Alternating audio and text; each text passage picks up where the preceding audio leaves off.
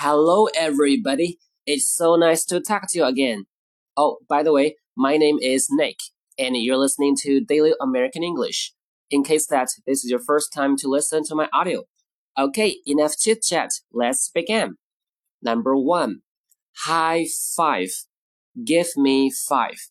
High five. Give me five. 来，给我击个掌。这个就不用多解释了。Number two, go ahead. Go ahead. Ahead 前面介词，Go ahead 开始吧，动手吧，前进。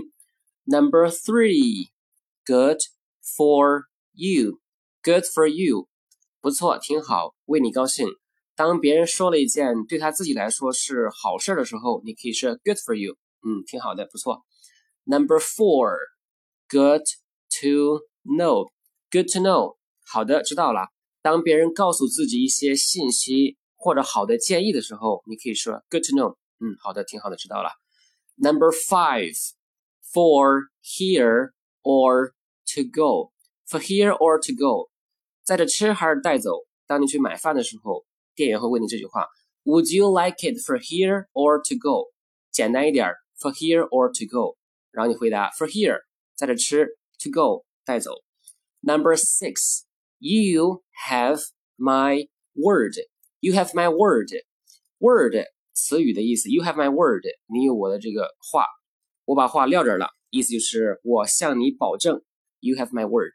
Number seven, I give you my word.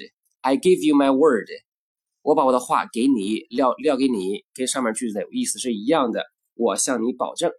Number eight, I promise. 我保证，意思接近。例如，你对孩子说：“啊，这周末我带你去游乐场玩。”孩子说：“Really? You promise?” 你说：“I promise。”我保证。OK，Number nine. Good luck. Good luck. 祝你好运。Number ten. Good luck with that. Good luck with that. 这个句子呢，常常会用于表示。怀疑对方能做到某事的时候，可以说 “Good luck with that”，意思就是你做那个事儿是需要运气的，靠你自己能力可能办不到，就这个意思。Number eleven, let's wrap it up. Let's wrap it up.